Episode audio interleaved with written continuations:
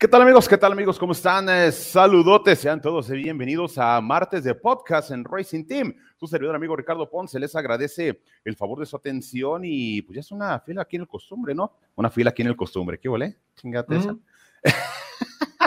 una costumbre ya aquí en el canal. Bandera Verde, bienvenidos a Racing Team. Y pues bueno, hoy estamos para platicar de lo que nos dejó el Gran Premio de Arabia Saudita, recordando que obviamente tenemos cita en el calendario oficial para la próxima semana. Bueno, es este sábado en, este domingo en 8, que es el bueno, que nosotros nos haga ahí acá en eh, sábado para domingo. Está bastante interesante el horario del Gran Premio de Australia. Vamos a platicar de todo, todo lo que nos dejó enfocado mucho en el eh, safety car, lo de Fernando Alonso, por supuesto lo de Red Bull, eh, cómo viene Ferrari, Mercedes. Bueno, vamos a estar eh, platicando de todo ello y no sin antes presentar a todas las personas que están en este podcast desde Venezuela, el famosísimo Andrew Lyon, el Latino Hit. ¿Cómo anda, mi estimado Andri? Listo. Eh, listo.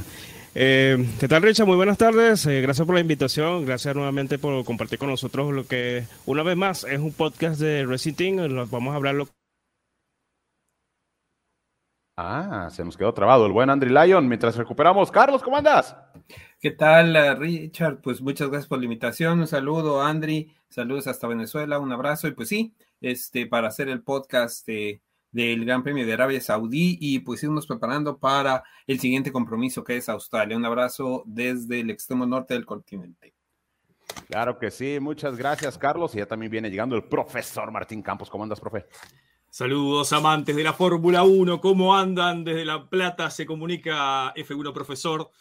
Eh, acá muy bien, por suerte llenos de temas, llenos de energías, eh, ni hablar de la victoria de Checo Pérez, eh, la cantidad de, cosas, comentarios, odios y, y, situaciones de amar a un mexicano desproporcionadamente, decir cosas a favor desproporcionadas y decir cosas en contra también desproporcionadas. Muchas cosas para analizar, Richard. Muchas cosas para analizar, profe. Nos desean acá en el chat un amigo. Y, cuando hablan de Australia, vamos con calma, vámonos con calma. todavía, todavía, hay, todavía, hay, todavía hay cuerda para llegar a, Australia. Recuerde que hacemos un podcast en la previa y otro de post.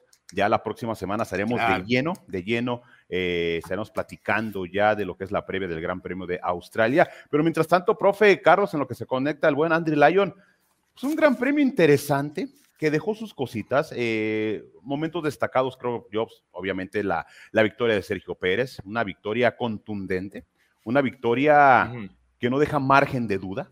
¿sí? Porque he escuchado en muchos lados, profe, que quieren menospreciar la victoria de Checo, caray, hombre. La cantidad de cosas que se escuchan. No, no, no, no. A ver, y vamos siendo, vamos siendo honestos, Carlos, y vamos a meternos en el tema, carajo. Lo que hizo Sergio Pérez el domingo, señores, es para quitarse el sombrero.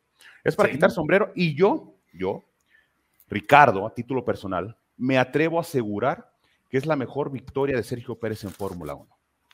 Me puede, me puede, y voy a dar mis argumentos. Bien, me, puede... es que así trabajamos acá, Richard, porque acá opinar opina cualquiera. Sí, sí, sí. Acá vamos a dar, datos. Voy a dar mis argumentos y datos precisamente. Me pueden decir la, de Sakir, se fue hasta el último lugar, vino remontando, espectacular. Mónaco, ¿quién no quiere ganar Mónaco? De lujo. Singapur, Calles, perfecto. Acerbacú, espectacular también. Eh, Entonces, a ver, la del día domingo, ¿por qué lo pongo como mejor triunfo de Sergio Pérez? ¿A quién mantuvo a línea detrás de él? Claro. A un hombre que es bicampeón del mundo, simple, sencillamente. La telemetría no miente, señores. A ver, no le haga caso al profe, no le haga caso a Carlos, a mí no me haga caso hágale caso a la telemetría, números fríos, concisos, directos y a la yugular, como se dice acá en México. Mantuvo a Max Verstappen en una segunda posición cuando los dos tuvieron ya libertad de pelear, Carlos. Verstappen no le bajó más de, no, se pudo meter en el rango de los cuatro segundos, ¿eh? menos. O sea, y lo que más era importante o interesante, y lo anunciábamos o lo platicamos en la carrera, Max vuelta rápida, le respondía a Checo, le, le respondía a Max, le respondía a Checo, Señores, el ritmo de Sergio Pérez, y llegan informes desde Europa, por nuestro amigo, eh, no es mi amigo, a veces me cae bien, a veces me cae mal, eh, Martin Brundle, ¿sí? De, Sky Sports, que él sabe de buena fuente que el entorno de Verstappen, el equipo de trabajo de Verstappen, están sorprendidos al momento por el ritmo de carrera de Checo. Claro. Mira, yo, yo te voy a decir algo. Eh, mi opinión también de la carrera es, yo creo que hasta, hasta el domingo, la mejor carrera de Checo había sido la de Corea. Era su mejor carrera hasta ese día. Eh, este domingo, yo sí temí con el ritmo que venía haciendo Verstappen y cómo venía rebasando y cómo lo conocemos que es. Dije, con el safety car, si Checo no se aplica y no pone ahora sí que todo su talento de piloto, Max lo va a rebasar, porque así es Max Verstappen. Ya lo, lo hemos visto que lo ha hecho en otras ocasiones y yo tenía ese, ese miedo, si se logra meter en por debajo de los dos segundos, tres segundos, dos segundos, van vamos a empezar con eh, Max, es, Max es faster than you, Max es más rápido que tú, déjalo pasar, etcétera. Claro. Pero, como bien indica, indica Richard, hizo una rearrancada muy buena, puso tierra de por medio entre él y Alonso en ese momento, y ese, eh, ese gap nunca llegó a estar por debajo de los 4.3, 4.4 segundos. Se mantuvo. Y, como bien indica Ricardo, hacía la vuelta rápida Checo, hacía la vuelta rápida Max, hacía la vuelta rápida Checo, hacía la vuelta rápida Max.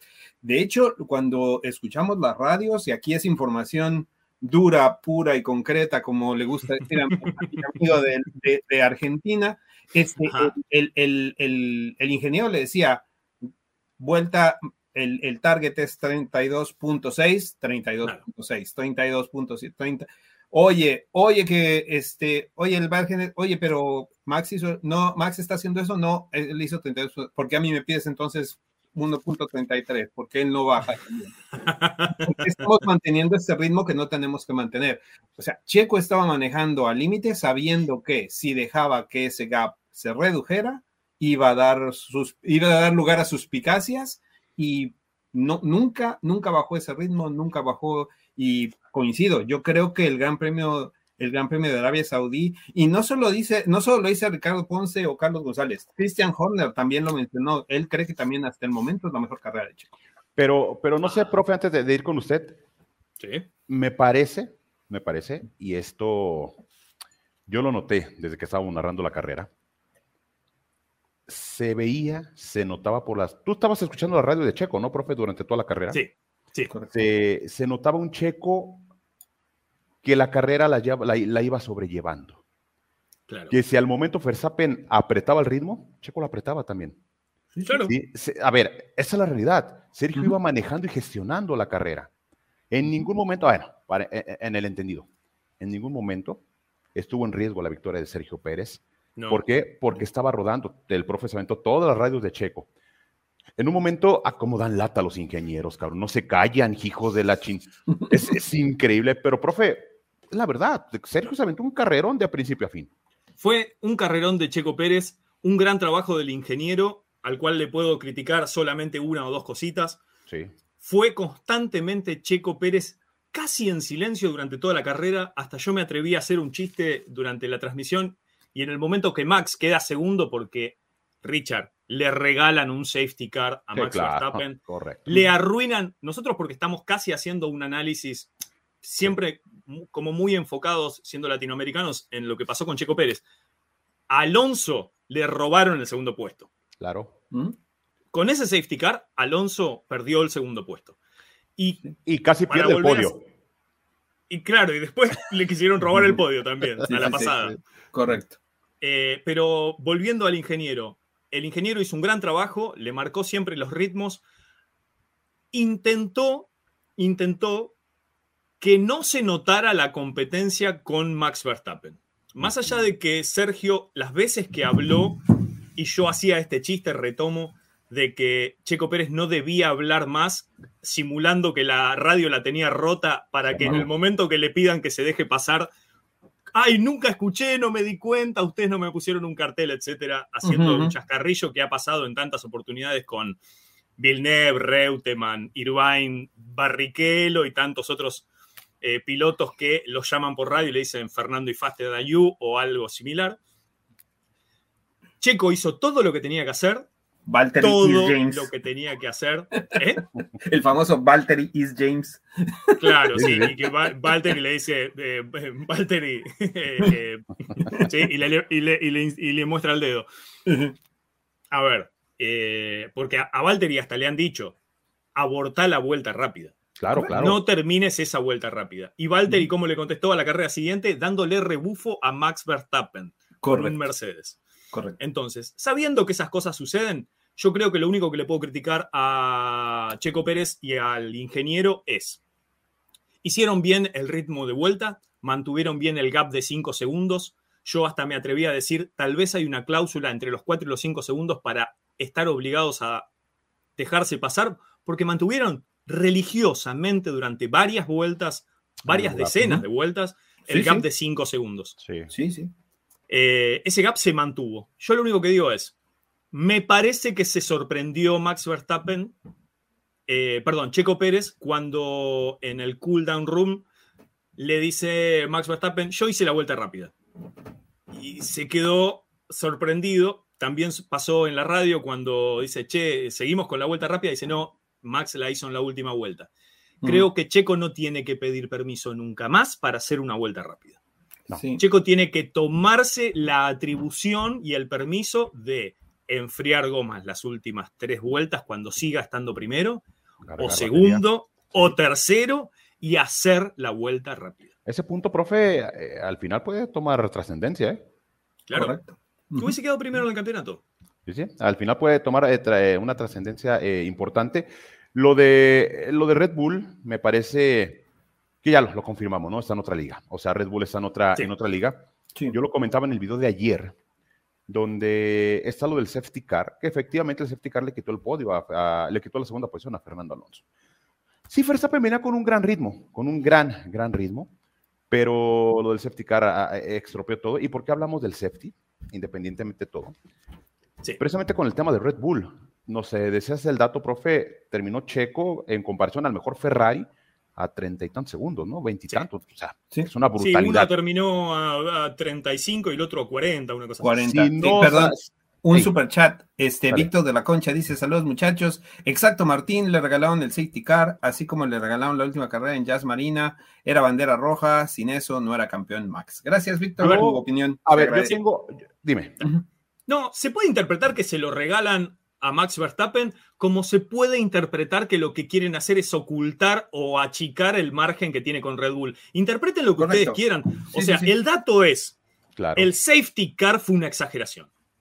Si ustedes quieren interpretar que se lo regalaron a Max o que es para achicar el gap entre Red Bull y el resto de los equipos, para que la gente vea la carrera 8, la 18 y la 22, Ustedes la interpretación que quieran es la, eh, hagan la que quieran. El dato es, me parece que ese auto que estamos viendo, gracias Richard por la imagen, con ocho personas, una grúa y un camión y todo ese espacio para poder guardarlo, no hacía falta sacar un safety car. Correcto. Vaya primero Checo Pérez, vaya primero Alonso o vaya primero Latifi. Y es que además, además quieran. correcto. Y además lo más, lo más interesante, profe, es que el argumento que dan eh, la explicación que dan los comisarios es, no teníamos exactamente la ubicación del vehículo en pista. Pero, mira, un, un, amigo tuyo, que no te va a decir quién es porque luego lo tachan de obsesivo, vio la carrera otra vez. Y cuando estaba viendo la carrera otra vez, ya a detalle, este... la veo. Sí, sí, sí, cuando ve la carrera ya a detalle, cuando hacen la toma del casco de, este, de Lance Stroll, se ve claramente cómo se está metiendo y cómo, cómo ya tiene el auto, medio auto dentro. se, ve, se ve el personal, se ve, como dices, eh, los autos, la gente. Entonces, a ver, no, no tienen acceso a esa visibilidad. digo, si, si tienes acceso a, a, F1 TV o a cualquiera y tienes todas las cámaras de todos los pilotos y todo, este, la FIA no, no tiene acceso a esas cámaras, este, están tan limitados de presupuesto, oye, hay que hacerle una cooperacha a la FIA para comprarle una suscripción a F1 TV y que los dejen ver esas cámaras, porque, o, sea, por favor, o sea, por favor, ¿de dónde me sacan que no tenían idea? Pero yo voy, yo voy de acuerdo con lo que dijo el profe y, lo comentamos en el directo que tuvimos el, domingo. Mm. No es una teoría eh, en contra de Checo, para mi gusto, no es una teoría en contra de Max, no es una teoría en contra de Red Bull, para mi gusto es una teoría a favor del espectáculo. Correcto. Y el parar el, y dar un safety car, a ver, señores, yo lo comenté en el video de ayer y, muchos amigos me decían, no, Richard, ¿cómo que las reglas están para todos? Sí, las reglas están, claro que sí. Pero a ver, es como en el fútbol, ¿no? Por un ejemplo, van 4-0 a medio tiempo, ¿qué hace la gente? Se empieza a ir del estadio. Claro. del estadio. La gente se empieza a ir del estadio. Eh, o empiezan a jugar con su celular. Como lo que pasó el, eh, perdón que lo recuerda, amigo Chivisa, lo que pasó el sábado en el estadio de las Chivas, donde ya la gente se empezó a salir a medio partido, profe, porque pues, el América le iba pasando por encima a las Chivas 4-0. Eh, pero bueno, se la tenía que sacar. Este, aquí lo mismo, profe. A ver, si no hay safety car, se le saca un minuto Checo a un Ferrari. Pero, exacto, exacto. Pero te puedo decir algo, Richard. Fíjate que también estuve viendo algunas otras este, personas que hacen transmisión, eh, sobre todo ingleses. Quería ver su opinión acerca, porque sabemos que tienden a hacer a ciertas tendencias, pero una de las cosas que me llamó la atención es cuando sale que Stroll, sale la radio de Stroll diciendo que tiene problemas y lo enfocan, todos al unísono empiezan a decir safety car, o sea, ¿Por qué? Porque se daban cuenta de que, o sea, o sea, los mismos que estaban narrando la carrera estaban pidiendo el safety car, porque claro, si no hay safety car, Checo y Checo y Alonso están muy por, muy por delante, Max por mucha hombrada que quiera hacer, nunca. Checo le llevaba 20 segundos. Yo creo que, a ver, Carlos, yo creo que hay que ser, yo creo que hay que ser honestos. Yo creo que todos, todos, todos, todos queríamos el safety car, menos eh, los que seguimos a Checo, los que queríamos. Menos los fanáticos de Checo. Es la verdad, esa es la verdad. todos los de Alonso, los de Verstappen, los de Hamilton, todos querían safety car. Entonces, esa es la única manera de poder dar un medianamente espectáculo, profe. Correcto. Otro super chat, perdón, eh, Javier García dice que Max exija pelear en las mismas condiciones y demuestra que es el mejor, como él dice. ¿A qué le teme? Gracias, Racing Team. Saludos desde Querétaro. Gracias, Javier. Sí, es lo que queremos. Peleas en igualdad de condiciones. Adelante, Martín. Bien, sí, el, otro, eh, creo que hubo un segundo de Víctor de la Concha, dice saludos muchachos, exacto, Martín, ¿ese fue el que leíste antes o es el Ese fue el que leí antes, correcto. Ah, ok, ok, perfecto. Sí, sí, sí. Eh, a ver, yo muchas veces comparo con otros deportes porque pasa algo parecido, Richard. Cuando, cuando yo comparo esto con el box y digo que Tyson noqueaba en 45 segundos hasta que vino el, muchacho de los pelos parados, que en este momento no recuerdo el nombre, Don le dice, Don King, viene Don King y le dice, escúchame amigo, todo bien, sos campeón, venís noqueando, todo bárbaro, pero acá la plata, la plata viene cuando lleguemos al séptimo round, porque si no, no, no hay manera de recaudar en 45 segundos la cantidad de plata que vos querés ganar. Y ahí entonces eh, pasaba, empezaban a pasar ciertas cosas. Eh, eh, el mismo Tyson peleaba un poco más suave, los otros empezaron a agrandar. Eh, el árbitro cuando caía el rival de Tyson contaba despacito, contaba eh, siete, siete y medio, siete y tres cuartos, y que se levanten porque necesitamos tres publicidades más. Pasaban esas cosas y siguen pasando, y es lógico que pasen y nunca vamos a lograr que dejen de pasar. Sabiendo que esto es así, tendremos que tendremos que disfrutar del deporte tal cual es, porque, insisto, este deporte tiene reglamento deportivo, que cada vez tiene menos peso, tiene eh, el reglamento técnico, que cada vez es más restrictivo, con más congelamiento, con eh, ahora sale esto de que van a licenciar eh, para que haya más una extensión de los proveedores hasta el 2025 y hay que ver cuál proveedor único va a tomar eh, ser el proveedor de neumáticos. Y yo me atreví hoy y creo que me, prendí fuego porque son cosas que no se deben hacer hacia la FIA, la Fórmula 1 y Pirelli. dije, no estaría bueno tener dos, tres, cuatro proveedores de neumáticos. Eh, y 10 o 20 talibanes como yo dijeron, sí, Martín, la verdad que tienes razón. Y creo que me gané el odio de cuanto periodista y, y, y Mario Isola y todos porque es necesario que haya más libertades, que haya dos, tres marcas de neumáticos, es necesario que haya más motoristas, más equipos. En un momento de expansión de la Fórmula 1, es necesario que haya más marcas de gomas. Bueno, para que Ferrari, que quema gomas, no tenga que buscar caballos de fuerza en un motor congelado, no tenga que buscar eh, grandes eh, maromas de, de túneles de viento. Cambia las gomas y mejorás tres segundos por vuelta. Cambiando un compuesto de goma. Mejorás tres segundos por vuelta. Ahora mejorar un segundo, mejoró un segundo del año pasado a este. Dale, si vos cambiás las gomas, mejorás tres segundos.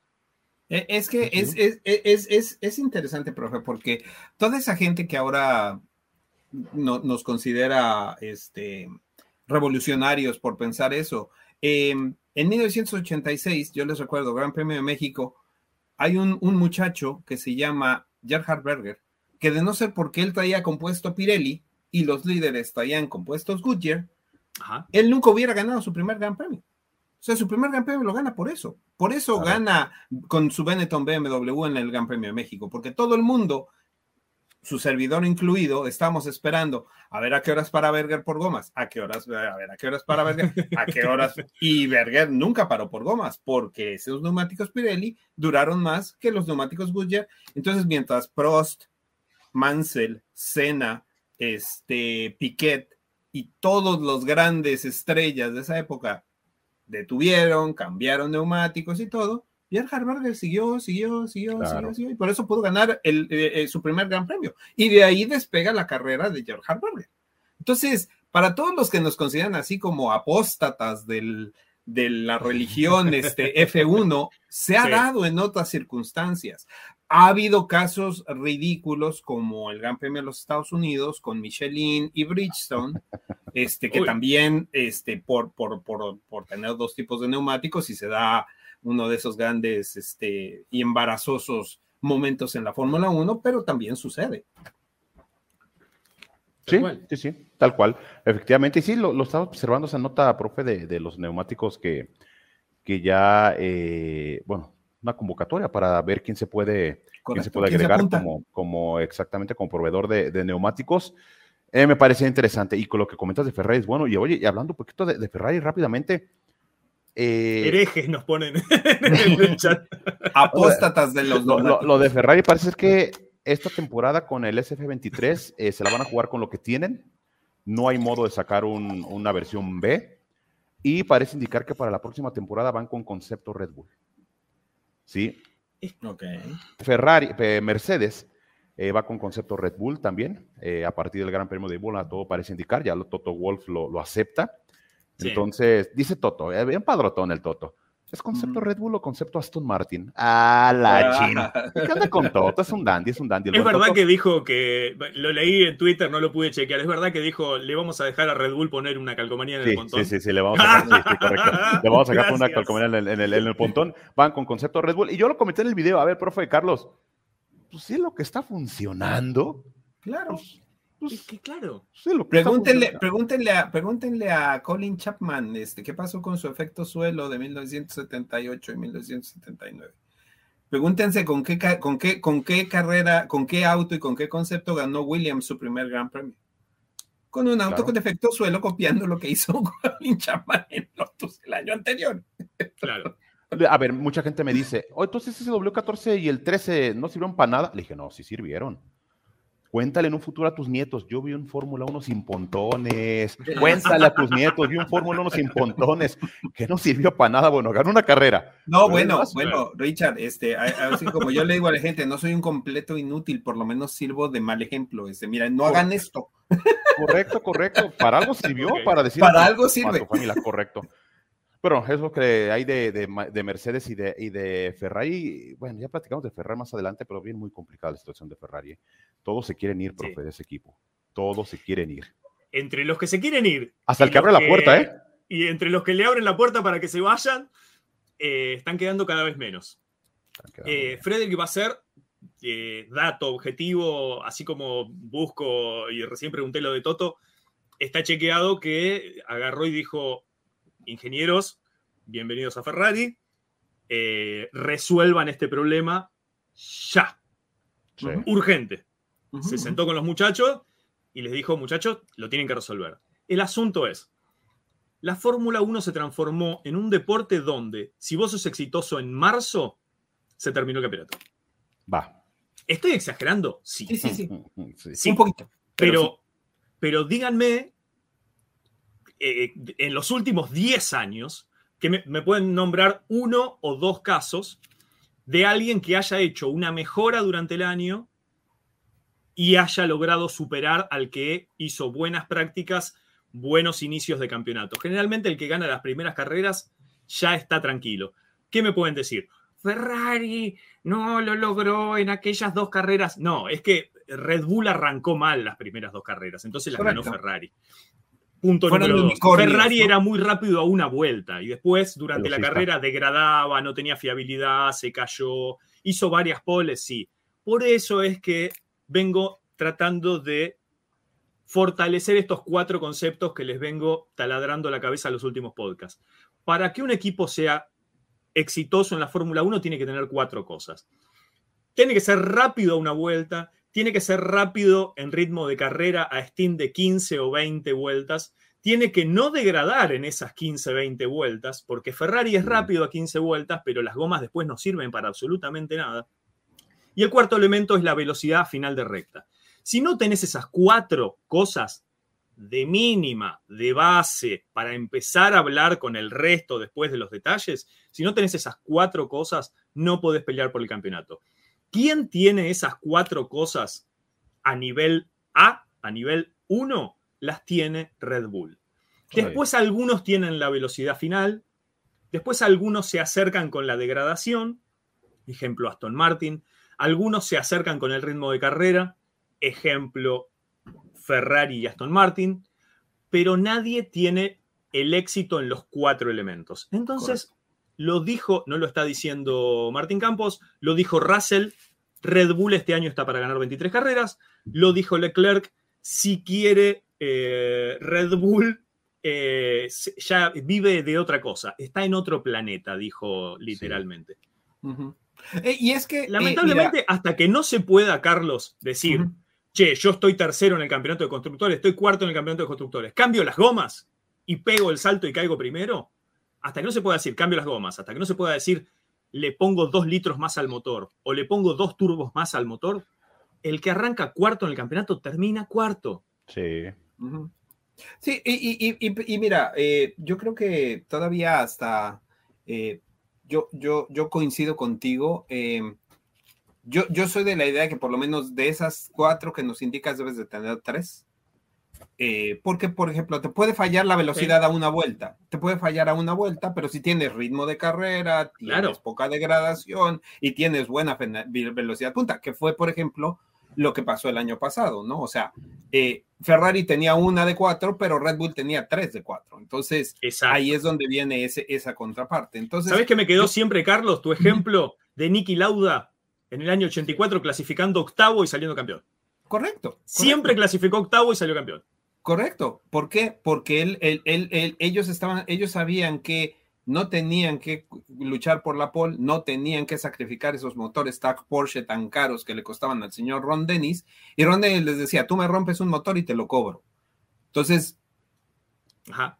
tan o sea, entonces clasificas, clasificas porque sé que en, ritmo de carrera y todo, el, auto tiene, y pues Nicky Lauda salió campeón por medio punto, pero salió campeón este, eh, en, ese, en, ese, en ese año. Tenemos otro super chat de Alejandro Tapia. Dice, ¿qué tal equipo Racing Team? El en vivo de la carrera pasada, más de 100 mil vistas. ¿Sí es cierto, Richard? Felicidades. más de 100 mil vistas. Sí, muchas gracias. Muchas, muchas gracias a todas las personas. Dice, Piastri hará sufrir a Norris y por último Hamilton se retira y Leclerc a Mercedes. Ok, ya ah, está. Ah, caray, no, ya no. Está. y la tortilla baja y el dólar sube. No, no, no, ya nos dijo. Oye, ahorita nos dice de, McLaren. No, que nos dé el teléfono de la persona que está consultando. Yo quiero, ese teléfono. Oye, espérame, y mencionó bien a McLaren, vamos a platicar. Por cierto, le pegamos a, le pegamos a Ferrari, le pegamos a Mercedes. Pues, ¿Qué horas traes McLaren? McLaren es el peor equipo en ese momento de la parrilla, bueno, de los peores. Increíble lo de, lo de McLaren, es de llamar, de llamar la atención. Pero bueno, profe, Carlos. Sí. Ajá. La FIA se aventó otra daga. La FIA se aventó otra daga. No, con lo que pasó con Fernando Alonso. Ah, eh, a ver, es claro, es claro, y, lo platicábamos en, el, en, el, en la misma transmisión, profe. O sea, está claro que Fernando está fuera del, del, de su respectivo cajón. O sea, eso no tenemos ningún problema, el mismo Fernando Alonso lo reconoce. Sí. Eh, no, hay objeción en la, no hay objeción en la sanción. No, no hay. El motivo. Y Fernando Alonso está molesto. Y, y, es verdad. Dice, a ver, Me comunicaron treinta y tantas vueltas después. ¿Y sabes qué fue lo que presentó Aston Martin para echar atrás la, sanción de la FIA? Ahí tengo miedo. Estos videos, Carlos, tú, ah, profe, precisamente estos. Dijo, a ver, cabrón, ¿cómo que a mí sí y a ellos no? A ver, pregunto. Bueno, y no solo ese, ah, y no este tipo de imágenes y tipo de, videos presentaron cámaras a bordo de diferentes pilotos. Sí, sí, sí. Esta fue la prueba. Sí. ¿Con esto le podés apelar a la FIA y ganar? No, parte, parte de parte. Parte. yo ya sé que no me van a contratar nunca más en la FIA después de lo que dije. de algunos pilotos. Correcto. Bueno, es que eh, hubo, hubo, dos, hubo dos cosas. O sea, nadie apela a, esto y creo que el mismo equipo, el mismo Fernando Alonso reconoce y dice, me puse mal en el cajón todo. Lo interesante fue que em, después de ver la parada en boxes y la supuesta segunda sanción, que es el, el muchacho que llega a poner el gato, que no hay acción, no hay trabajo, él simplemente se está colocando en posición. En algún momento, me imagino, toca el monoplaza, ahora sí que nada más para colocar, pero no hay ninguna acción de levante, nada. Em, se, se, comenta que una vez que hicieron el, eh, la parada, se mandó la información y toda, eh, y toda esa imagen se manda al este, nuevo centro de operaciones eh, de la FIA para que revise. Y el centro de la FIA revisa y dice, no, está bien, todo en orden, todo, todo perfecto, todo pero, Pero, exacto, pero, pero, de repente hay un equipo. Hay un equipo que no vamos a mencionar quién es porque Mercedes-Benz se puede enojar.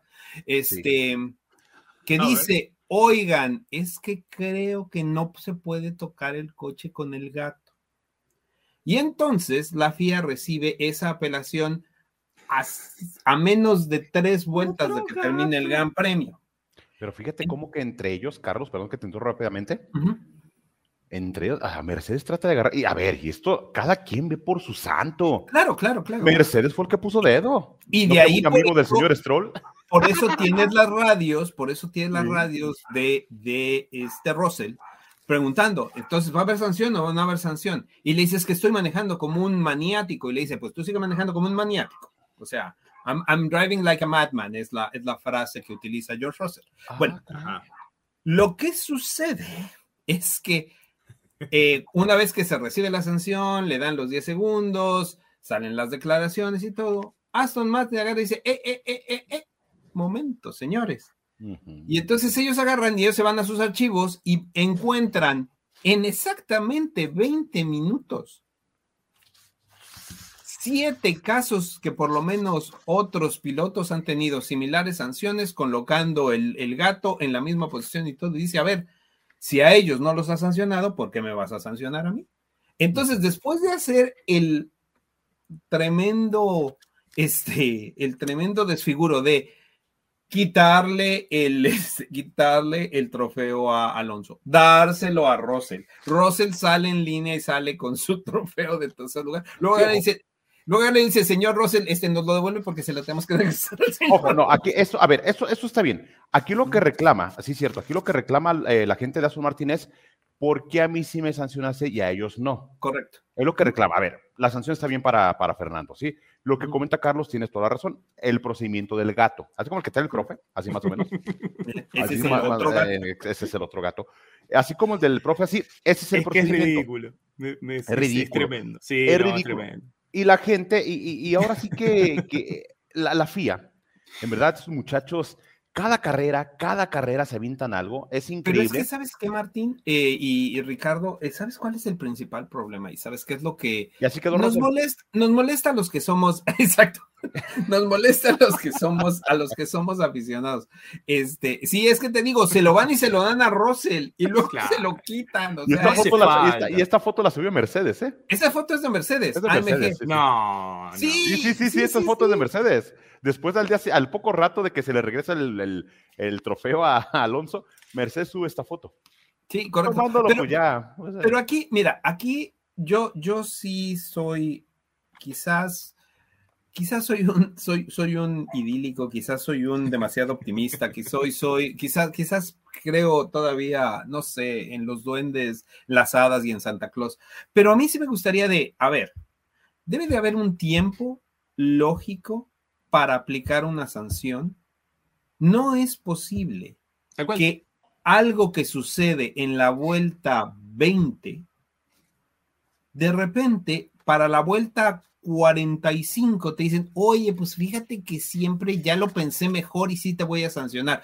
Porque, o sea, como dice, como dice Alonso, porque no nos avisaron antes, dice, yo tenía ritmo para abrir el gap a 10 segundos. Correcto. Pero porque ya viene gestionando.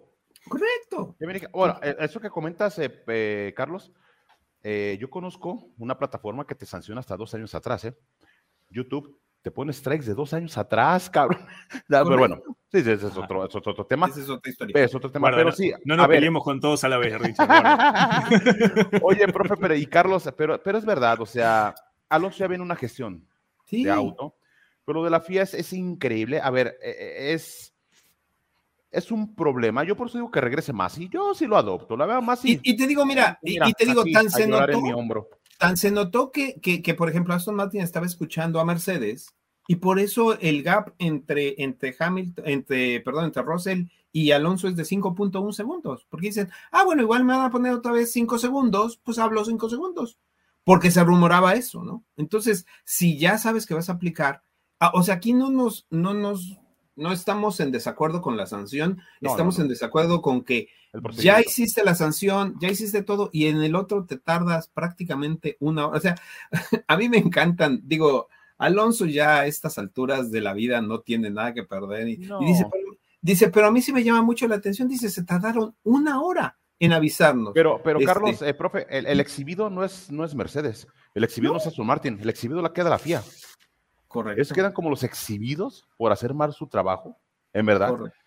A ver, lo que realizaron bien, ah, nos, ocasionó broma, nos ocasionó risa lo de Esteban Ocon, pero lo hicieron bien.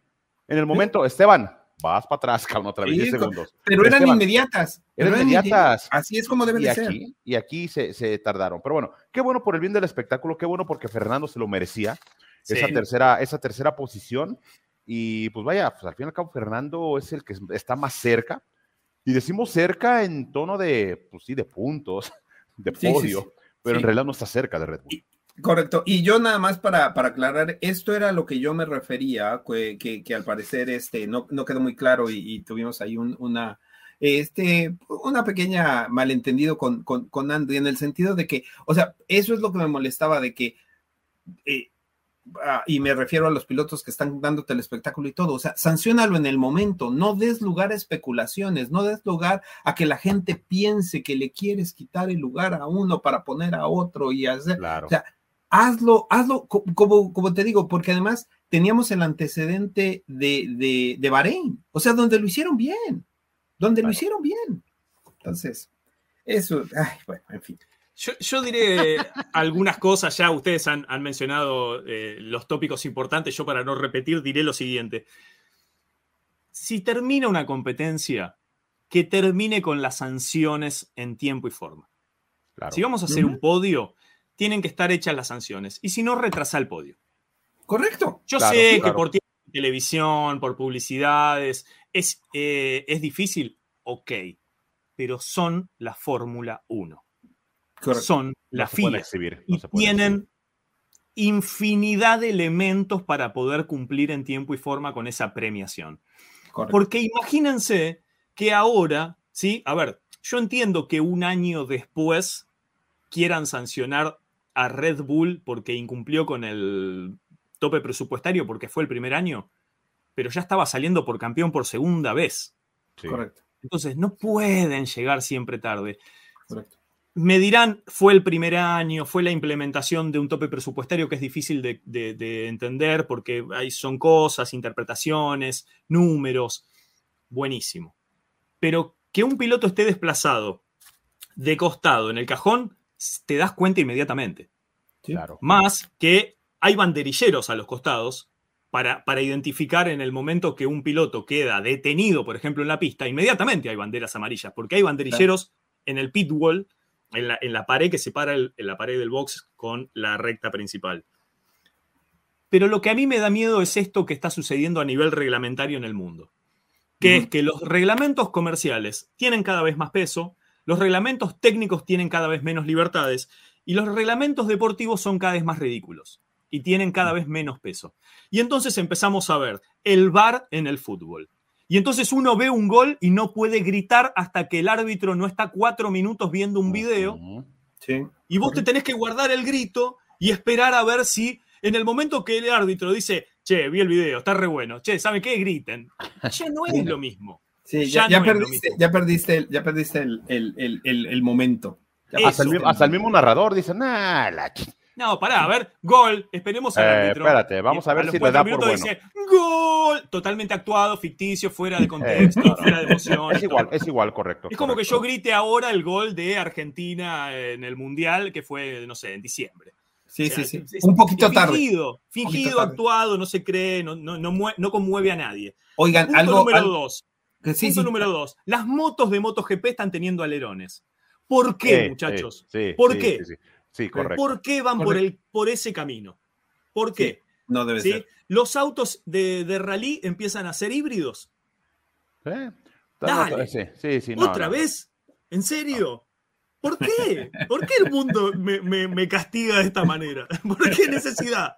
¿Por bueno, qué sos así? Mira, para, para, hacerte el día, ahorita el doctor Alex y Akamapichli 666 nos recuerdan, Hoy sería el aniversario del nacimiento de Ayrton Senna, correcto. Ok. Hoy, hoy, hoy sería su cumpleaños número 63. 63 años. De Ayrton, la verdad. No, una pena, sería un gran placer. Yo creo que un muchacho como este no sería amigo de los motores híbridos, de las congelaciones y de ese tipo de cosas. Un tipo, eh, tipo adelantado. Es una interpretación mía. Un tipo adelantado a su época, sí. es un, un, fuera de serie que desgraciadamente pues eh, sucedió en Imola, precisamente, donde pasó lo de, lo de Ayrton Senna. No nos vamos a meter si es el mejor o no es el mejor, cada quien tiene su, su propio, su propio... Es muy difícil eh, comprar las lean mi no, no, es muy complicado. usted, usted elija si es el mejor. para mí, para mí, para mí, Ricardo, sí lo es. Para mí, el profe tendrá el suyo, Carlos tendrá el suyo. Y pues bueno, pero pues, ahí está. Eh, el día de hoy, precisamente un 21 de marzo, eh, estuviera cumpliendo años el gran Ayrton Senna da Silva.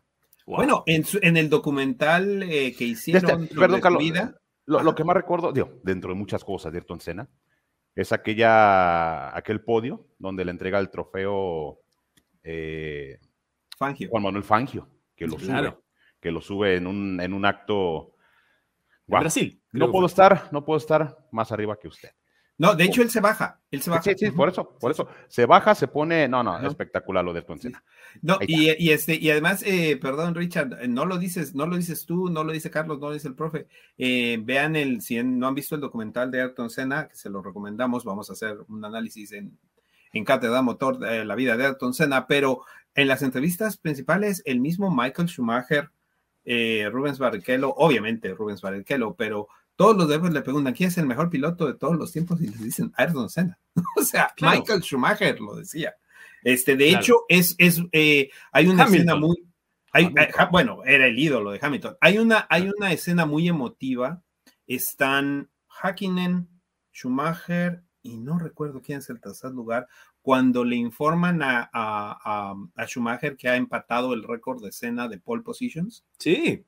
Y se quiebra, y, Ralph, y se quiebra, y, se quiebra Michael, o sea, se quiebra, o sea, empieza a llorar como, literal, como un niño, o sea, se, le empiezan a salir las lágrimas porque dice, no lo puedo creer, no puedo creer que lo haya, o sea, era eh, así de, impactante fue la carrera de, de Ayrton Senna. sí, Ralph hasta llegó a contar que, que lo mira al hermano, estamos hablando de Ralph Schumacher y de Michael Schumacher, para aquellos que no hayan sabido, Ralph es ganador en seis carreras, fue un buen piloto, no fue, obviamente, no estuvo cerca de lo que hizo su hermano.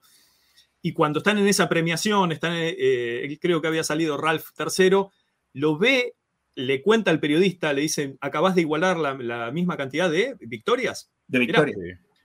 Eh, Schumacher empieza a hablar, se quiebra, se pone mal, y Ralph medio como que lo mira como diciendo, se nota que estás actuando y a los dos segundos se dio cuenta que no estaba actuando, estaba llorando desconsoladamente. Sí, sí, sí. Como un, como un niño, como un niño. Sí, sí, sí. sí, Este, tenemos otro superchat de Tomás Figueroa. Este, lo voy a leer, es un poco de contexto. Dice: Cuando no, no tiene con talento, ganas, vamos a decir, hablador. Este, o porque tiene la boca muy grande, pero bueno, no, no entiendo el contexto, pero bueno, fue un superchat. Eh, yo creo que refiriéndose a Latifi, ¿no? Ah, no, no, sé, no sé. Sí, no, no, Traten de ponernos eh, más detalles. Sí, el, contexto, oh, correcto. Profe, eh, empiezo con usted. A ver. Usted es Christian Horner. Ojalá. Gracias, Richard.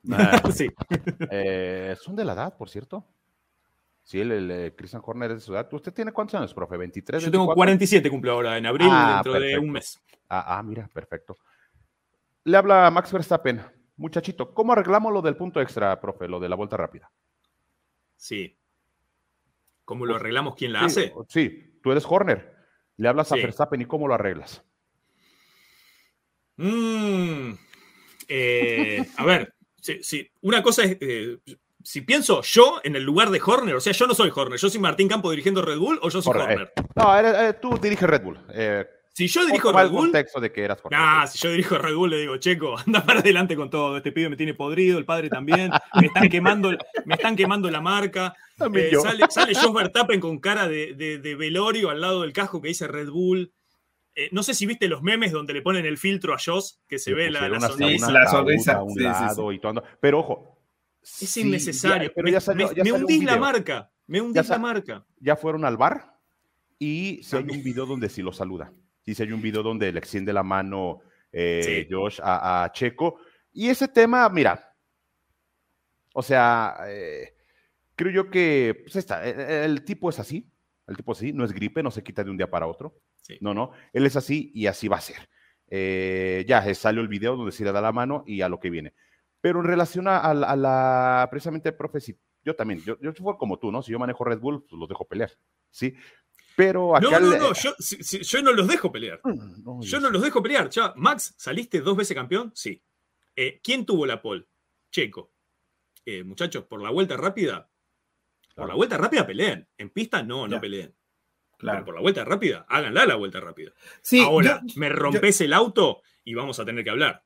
Sí. Ahora, lo que yo no quiero ser es sommelier de saludos. O sea, yo no quiero ser catador de saludos.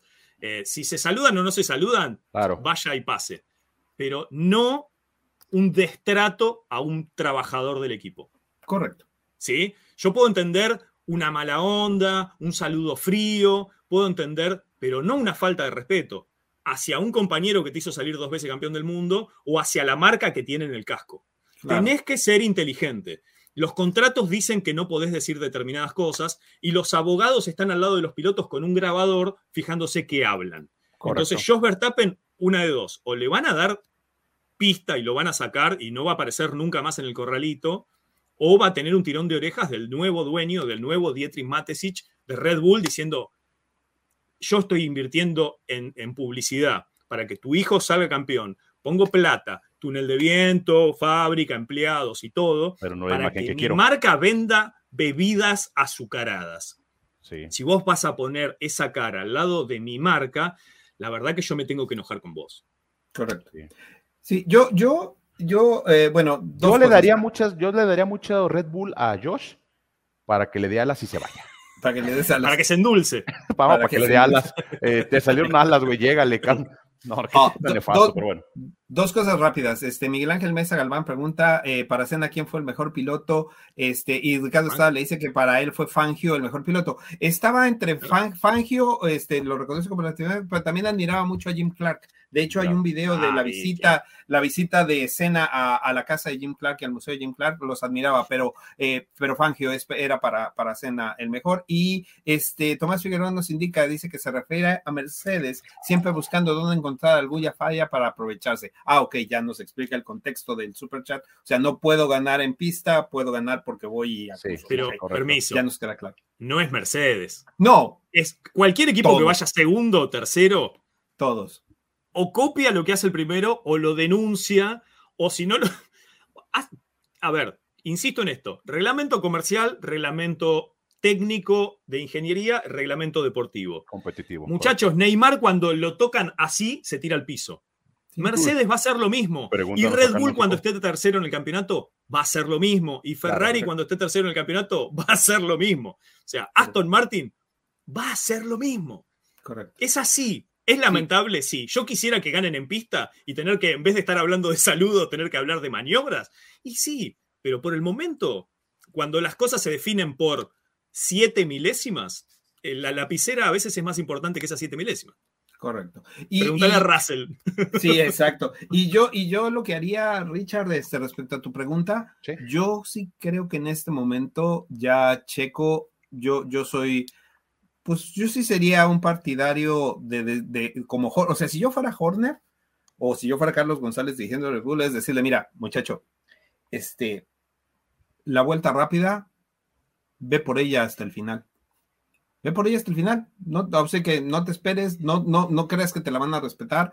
Yo sí sería, eh, como dice Martín, de la recomendación es, si tú crees que la puedes tener, salva tres vueltas antes del final, ahorra batería y lánzate a por ella donde estés para recuperar esto, para recuperar ese punto. Una cosa, y no lo digo yo, lo dijo Checo cuando le dijeron, che, vamos, eh, vamos a ir a 33-0, le dicen, vamos a ir a 1.33-0, marcamos vuelta de mm, tiempo de, carrera en 1.33-0. Venían girando en 1.32.6, 1.32.4, 1.32.0 era atrasarse, ir, ir más lento y terminar la carrera. Era un, un multi-21. Correcto, Era terminar así la carrera. Y Checo ve que el auto de atrás se le viene acercando porque no cumplía los, eh, eh, seguía eh, empujando Max Verstappen. Entonces, por momentos parecía que, Checo Pérez, si aflojaba, Max Verstappen se le iba a acercar.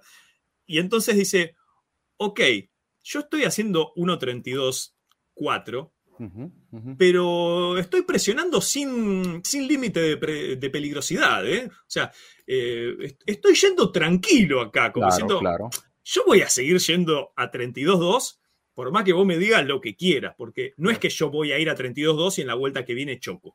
No hago la gran Leclerc.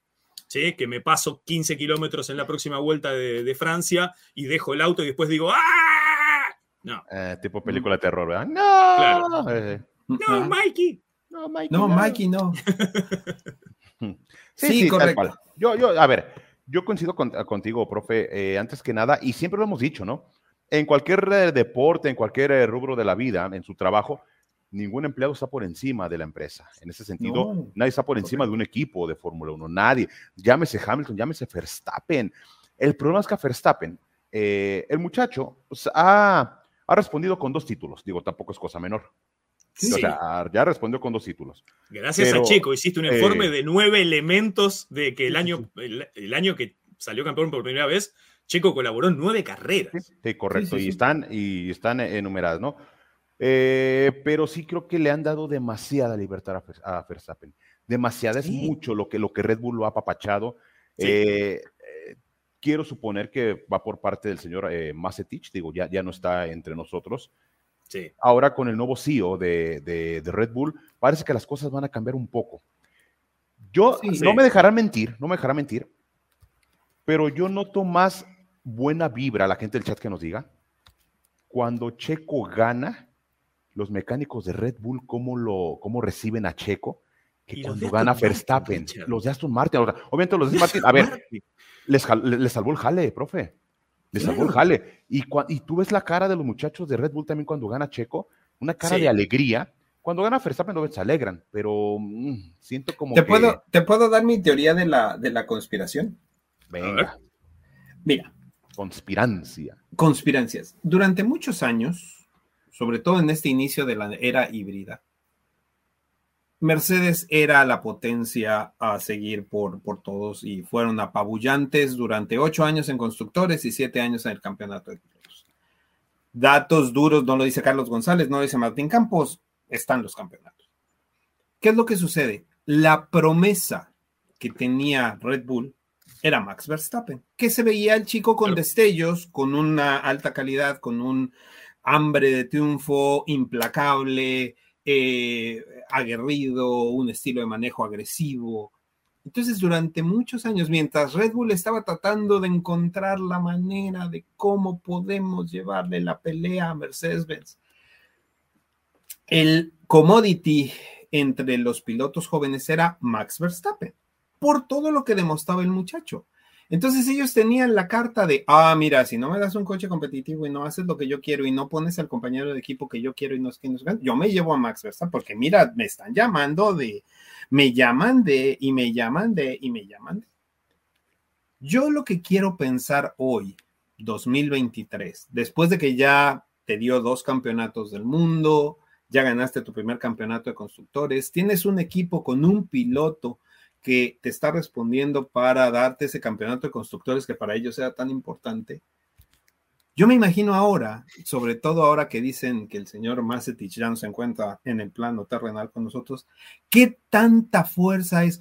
Oye, es que si no me haces, me llevo a Max. Dice, pues ¿sabes cuánta gente tengo que quiere venir a manejar este Red Bull para salir campeón? O sea, ya ahora se cambia la cuestión, ya ahora el carro, el, el RB19 y esta, y esta situación este, ya ahora eh, eh, se vende solo. Exacto. O sea, es de, ¿te quieres llevar a Max a otro equipo? ¿A dónde, lo, ¿A dónde lo vas a llevar? ¿A dónde lo vas a llevar? ¿A Ferrari? ¿A Mercedes? Llévalo, tranquilo. Pero, pero por favor. Cualquiera se quiere subir al Red Bull. Es, entonces yo creo, yo creo, ah, te digo, no sé, no sé si, no sé si igual estoy pecando de optimista y estoy pecando de, de inocente, pero yo sí quiero pensar que ahora sobre todo en este momento, si Checo logra mantener este ritmo, y recordemos, viene, este, viene Australia, pero después viene, viene Bakú, que es un circuito que también se le da bastante bien. Viene Canadá, que es otro circuito callejero, que, eh, por ejemplo, la temporada pasada, este, Checo no pudo terminar por una falla mecánica, no por una situación, el carro, este, el carro no dio más. Entonces, si Checo logra mantener esto y todo, ¿qué tan, ¿qué tan fuerte es ahora esa amenaza de si no me das lo que quiero, me llevo a Max? Ok. O sea, ahorita tienes un Lando. Nadie te detiene, se dice en Argentina. Ahí está la puerta. Es que ahorita tienes un Lando Norris que está buscando dónde ocuparse porque al parecer eh, hay una cláusula en su contrato que si no logra X, Y, Z cosas y el chico es bueno. Entonces, no sé, quizás estoy elucubrando demasiado, estoy viéndome demasiado optimista. No, ¿Te, puedo contestar? Sí, Dale. Eh, acá Fiorella en el chat decía, eh, Checo tiene que seguir con esta actitud, ¿sí? que es medio lo que yo sostenía al principio del programa. Si Checo sigue por este camino, sigue sumando poles, victorias, fanáticos, buenos tratos con el equipo actual y sigue teniendo buen trato con Aston Martin y los demás equipos. ¿Por qué? Porque demostró ser buen tipo, además de ser buen competidor buen jugador y además de, ser hábil dosificando neumáticos, eh, siendo compañero de pista y haciendo ganar dos campeonatos a su compañero. Hizo todo lo que tenía que hacer Checo Pérez, lo hizo. Sí, sí. ¿Sí? Lo que yo le criticaba al principio es ahora va a tener que empezar a no pedir permiso para hacer eh, poles, vueltas rápidas y etcétera. y, y, agregaré dos elementos concretos de la realidad que nadie me va a poder debatir porque son cosas concretas. Decía Fangio, el piloto gana si el mecánico quiere que gane. Yo tengo que ser amigo de mis mecánicos y tengo que ser amigo de mi equipo porque yo gano, decía Fangio, yo gano si mi equipo quiere que gane. Y él contaba una anécdota donde el auto le vibró el jueves, el auto le vibró el viernes, el auto le vibró el sábado. Y cuando el sábado dijo, muchachos, yo con este auto no termino la carrera mañana, no puedo correr así con este auto. Y al día siguiente el auto no le vibró, ganó la carrera. Y cuando se encuentra con su compañero de escudería al final de la carrera, le dice, che, ¿sabes que no me vibró el auto? Estuvo perfecto. El mío sí, le dice el compañero. Le habían cambiado el número, le habían puesto el auto del compañero. Al compañero le dieron el auto de Fangio que vibraba y a Fangio le dieron el auto que no vibraba. En la escudería quiere y elige quién va a ganar. Sí, sí. No discutamos más esto. Checo Pérez y Max Verstappen necesita que Horner y Marco decidan quién va a ganar. Correcto. Esto es así desde 1950. No lo digo yo, lo dice Fangio y podemos decir 50 anécdotas más, pero no da, no da el tiempo. Con un botón te bajan el grifo. claro, y lo segundo que voy a decir es lo siguiente. Hay un video que está circulando actualmente que dice abajo, mientras se ve una discusión en un box entre, entre Marco y un piloto que es Sebastián Buemi, abajo dice el subtítulo, este es el día que Sebastián Buemi se quedó sin butaca en Red Bull. Y está Sebastián Buemi discutiendo y Marco le dice, no, pibe, esto no es así. Esto es así, así, así. Y Sebastián Buemi le dice, no, por esto, por el otro, él me encerró, no sé, la goma, tenía este problema, la bandera, el viento, no sé qué. Y, Marco le dice, mira, pibe, esto no es así, y yo digo que no es así. No, pero eh, el elemento, el, yo soy de Pisces. Y, es, y se quedó sin butaca Sebastián Buemi Está en la y no corrió más. Entonces, tanto así es que vos necesitas que tu equipo quiera que vos ganes. ¿Sí? Y lo hemos visto cuando en algún momento a Checo Pérez, que venía haciendo poles, que venía ganando en Mónaco, que venía haciendo cosas, de buenas a primeras, se cayó. No sé si va a suceder nuevamente, pero lo que yo digo es, si Checo Pérez sigue manteniendo la actitud que mencioné y Max Verstappen y su padre siguen manteniendo la actitud que viene sucediendo, alguno de los dos se va a quedar sin butaca en, Red Bull. Sea Chico Pérez porque se empiece a revelar, o sea Max Verstappen porque hace la gran Sebastián Buemi y pone caras, saca poles cuando no las tiene que sacar y el padre hace los berrinches que hace. En algún momento esto va a traer cola y alguno de los dos se va a quedar afuera. Yo creo que, que a ver, eh, coincido con, con Carlos en, en, lo que comentaba del, de, Puede ser, puede ser que, a ver, mira, es el RB19 o el auto anda por sí solo. Sí y no. Porque creo que, creo que el, piloto influye mucho también. Sí, yo creo que, el piloto. vamos a poner un ejemplo: subes a Mazepin, no va a pasar nada con ese Red Bull, ¿eh? O sea, no va a pasar absolutamente nada. Eh, creo que todas las partes se tienen que sentar, si no es que ya se sentaron.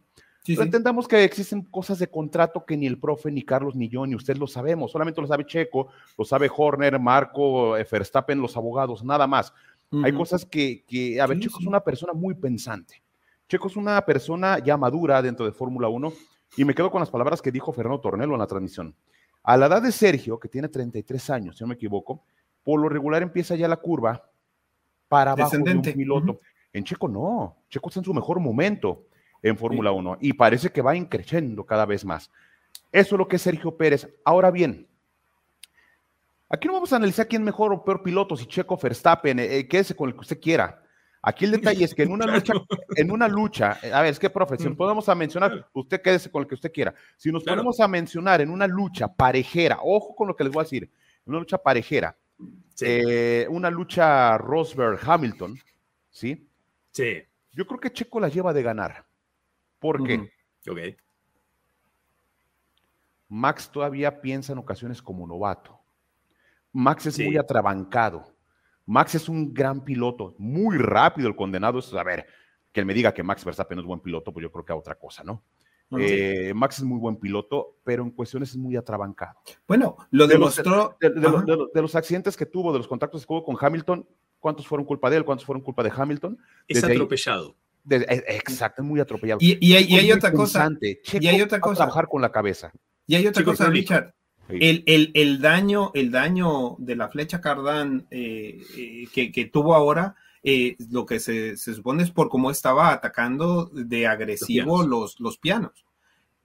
o sea, maneja de una manera muy agresiva. Como dicen, es muy atrabancado, es muy. Entonces, mira, ahorita Checo tiene la, la situación de que Max Verstappen no es perfecto, es, no es infalible y eh, por, por, e, por, esa manera de querer a veces, eh, estamos hablando de Cena, ¿no? Estamos hablando de Cena. Cena en la que fue su mejor, su, su, su, ópera prima eh, manejando en Fórmula 1 fue el Gran Premio de Mónaco en 1991, si mal no recuerdo.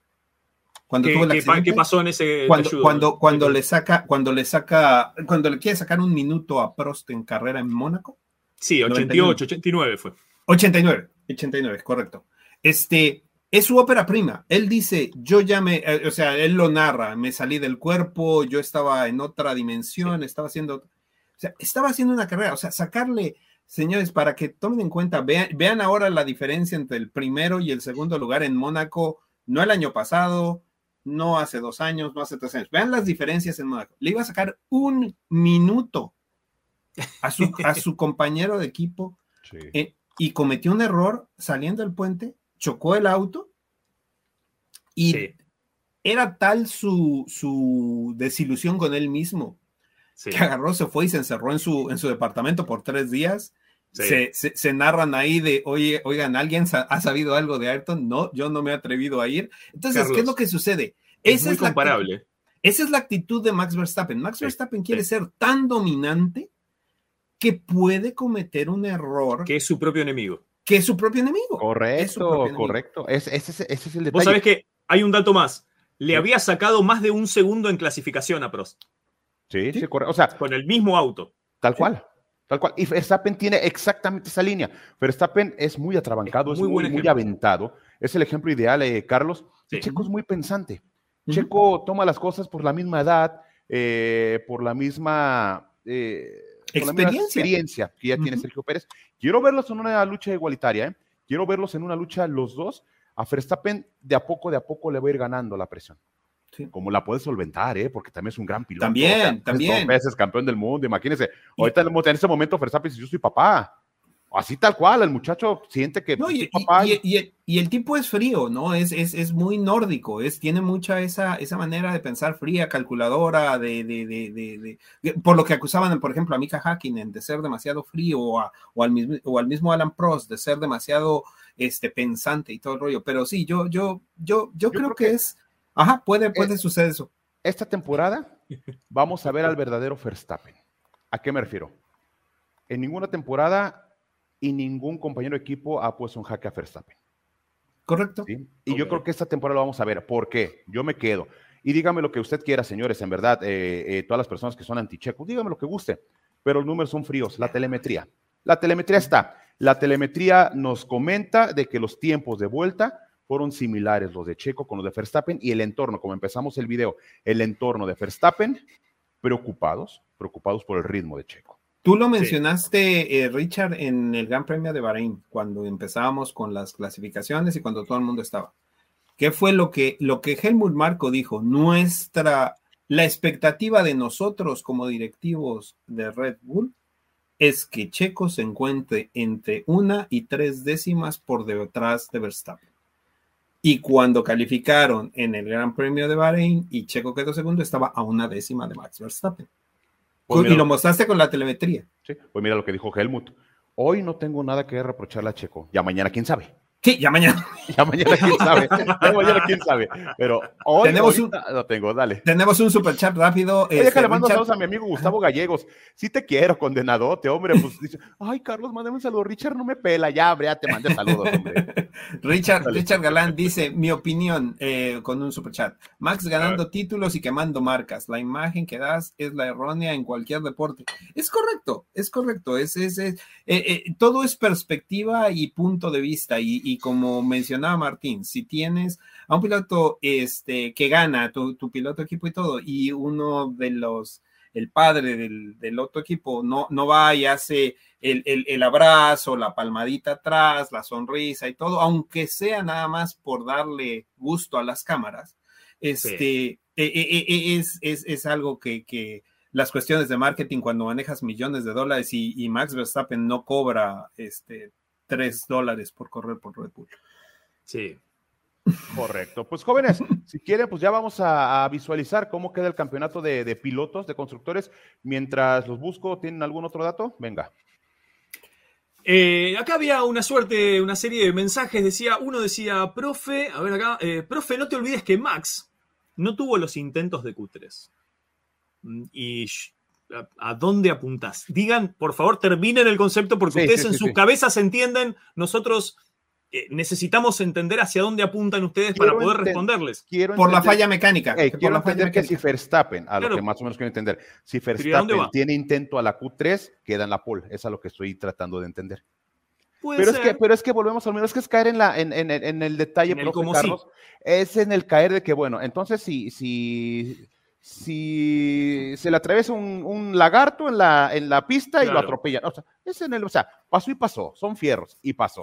Es como en el entendido que si no pasa la bandera, el safety car del, del año pasado de Arabia Saudita, Checo gana.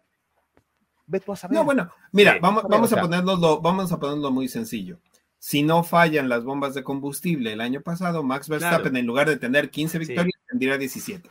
Por eso, hay, hay, hay, hay, también, como hemos dicho varias veces en la cátedra con Carlos, hay que em, discriminar entre lo que es un dato, una apreciación, un análisis de una telemetría y un qué hubiera pasado si, ¿sí? ¿Qué hubiera pasado si Cosworth no entraba a la Fórmula 1? ¿Quién motorizaba a Lotus y tal vez Adrian Newey nunca, eh, eh, perdón, eh, Colin Chapman nunca hubiera podido imponer el efecto suelo, ¿sí? Pero, pero tiene que quedar en la, en la, categoría de esto es un dato, esto es una anécdota, esto es una declaración, esto es un, un como si, esto es un qué hubiera sucedido.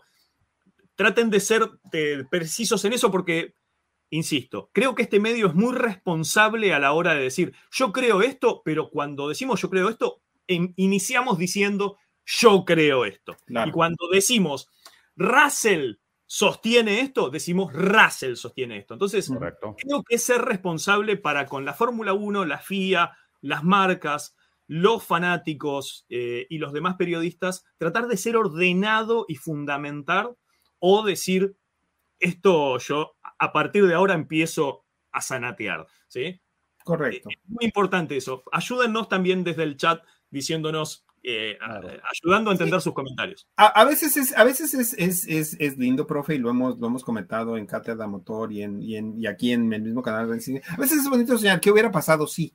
¿Qué hubiera pasado si, eh, si Enzo Ferrari y Henry Ford II hubieran firmado ese contrato y todo? Igual ahorita tú y yo seríamos los mejores amigos y nunca hubiera habido un Ford versus Ferrari. O sea, nunca hubiera existido un Ford GT40. Mira, para mira, tan fácil para todos los aficionados de Verstappen. Si la Tiffy no se embarra, Hamilton es campeón. Correcto, correcto. Ahí la dejo. Ahí la dejo. Ah, Pero bueno, eh, vamos. ¿Qué por delante? Oye, rápidamente tenemos los puntos. Eh, la primera posición viene Verstappen con 44-43 para Pérez, 30 para Fernando Alonso, 20 para Sainz, 20 para Hamilton, 18 para Jorgito Russell, que iba a subir y luego lo vuelven a bajar. Y dice Russell, pues ya mejor ya díganme qué onda. Pero bueno, tenemos a Lance Stroll con 8 puntos, 6 para Leclerc, 4 eh, para Valtteri y 4 también para Esteban Ocon. La siguiente cita es el Gran Premio de Australia. Australia. Sí. ¿Sí? Y después de Australia, tenemos un mes de descanso, cabrón. Sí. Por culpa de China. Por, no, este, tenemos un mes de descanso, ya los horarios los estaremos compartiendo la próxima semana. Así es que, pues bueno, ya con esto, pues damos fin ya en los directos a todo lo que fue el Gran Premio de, de Arabia Saudita, un gran premio que, que, me agradó, me gustó, estuvo bastante entretenido por algunas circunstancias, pues sí, doy gracias al Septicar también, porque pues nos dio poquita emoción, nos dio poquita emoción al Pasó algo, Richard, que tal vez no mencionamos, que es que las Ferraris también eh, pararon antes del safety car y no pudieron aprovechar eso y entonces se atrasaron un poco más, más allá de la degradación, más allá de etcétera, varios. ¿sí? No sé si decir falló la estrategia, porque ya era un tiempo lógico para ir empezando a, parar y Ferrari degrada mucho.